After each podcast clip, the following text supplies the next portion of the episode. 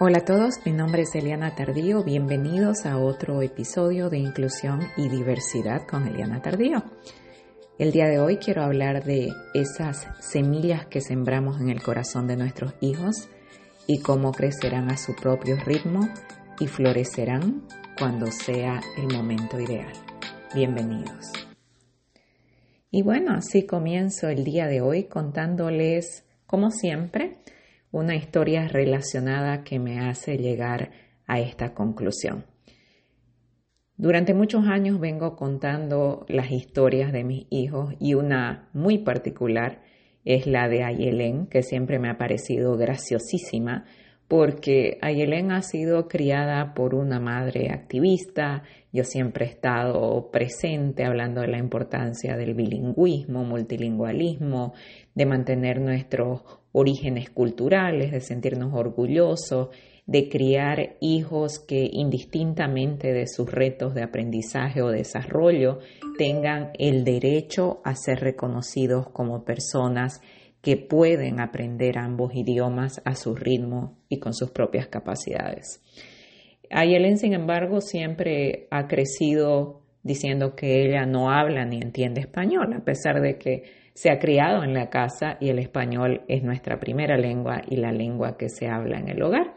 Entonces siempre ha sido muy curioso, gracioso y de cierto modo interesante verla reaccionar de una manera tan distinta a lo esperado, pero también es totalmente respetable, ¿no? Y siempre he pensado que quizás el hecho de que me haya visto toda la vida hablar de estos temas y haber crecido en este ambiente que muy probablemente no siempre ha sido de su preferencia, la hizo desarrollar como esa eh, reacción ante, ante todo lo que está relacionado a que ser latina, hablar español, etcétera, etcétera. Por otro lado, Emir siempre ha estado súper orgulloso de ser bilingüe, de ser latino, y cuando le preguntas de dónde es, te va a decir siempre que es de Bolivia, que es latino, y algo que él descubrió muy temprano es la tensión que genera cuando habla español, entonces le encanta sorprender a la gente. A veces incluso cuando alguien le cae mal, finge que no habla inglés para evitar las conversaciones, que también es curiosísimo y graciosísimo porque tiene un acento en español. Entonces, siempre ha sido interesante y de todas las cosas que siempre comparto, otra manera increíble de poner los pies sobre la tierra para darnos cuenta de que como padres podemos querer cosas, como hijos, como individuos y personas únicas van a tomar sus decisiones y también van a evolucionar a lo largo de los años para cambiar y para adaptarse a las situaciones y utilizar las capacidades que han ganado cuando sea más conveniente. Entonces, hablando de todo esto, eh, siempre digo, han crecido con las mismas oportunidades y experiencias de vida, pero son diferentes y tienen todo el derecho a ser diferentes y elegir quiénes quieren ser. Pero justo la anterior eh, semana, la semana pasada, estaba asistiendo a esta reunión colaborativa de aprendices del idioma inglés del el CCSSO, que es eh, el Council de Chief State Officers, el Consejo de los oficiales jefes de los estados educacionales y participaba yo como miembro del Centro eh, de Resultados Educacionales, del cual soy parte, en el cual trabajo. Y justamente en todas estas conversaciones acerca de estudiantes multilingües, bilingües, yo compartía la anécdota de Ayelen con algunas personas, mientras también compartía lo importante que es la representación en nuestras escuelas, porque la diversidad, la representación de la diversidad en nuestras comunidades es lo que crea este orgullo. Y este orgullo es el que nos permite convertirnos en las mejores versiones de nosotros mismos, que son nuestras versiones como inmigrantes, como hijos de inmigrantes multilingües y multiculturales. Porque todos tenemos un trasfondo multicultural diverso. Todos tenemos diversidad y todos estamos mezclados culturalmente, excepto quienes obviamente son nativos y, tienen esa identidad nativa al haber eh, nacido y pertenecido siempre a la tierra de donde son.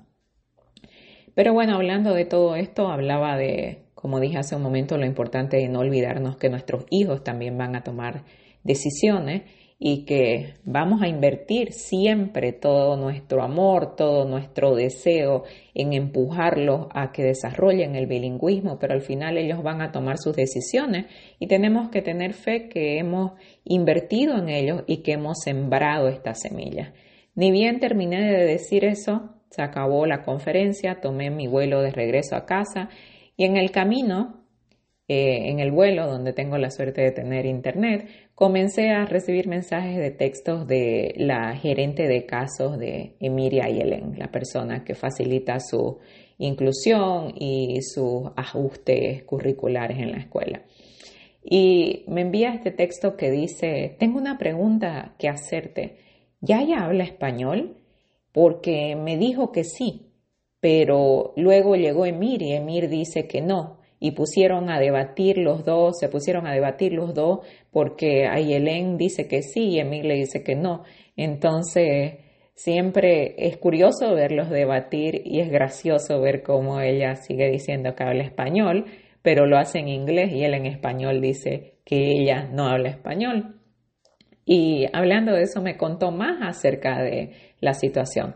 Me contó que Actualmente la profesora de geometría, quien es bilingüe, habla inglés y español, está enseñando en ambos idiomas porque muchos de los estudiantes que están en el aula de Ayelén hablan español solamente, son lo que llamamos newcomers en el país o eh, estudiantes que recién han llegado y aprovechando que la maestra es totalmente bilingüe, han decidido dar la clase en ambos idiomas.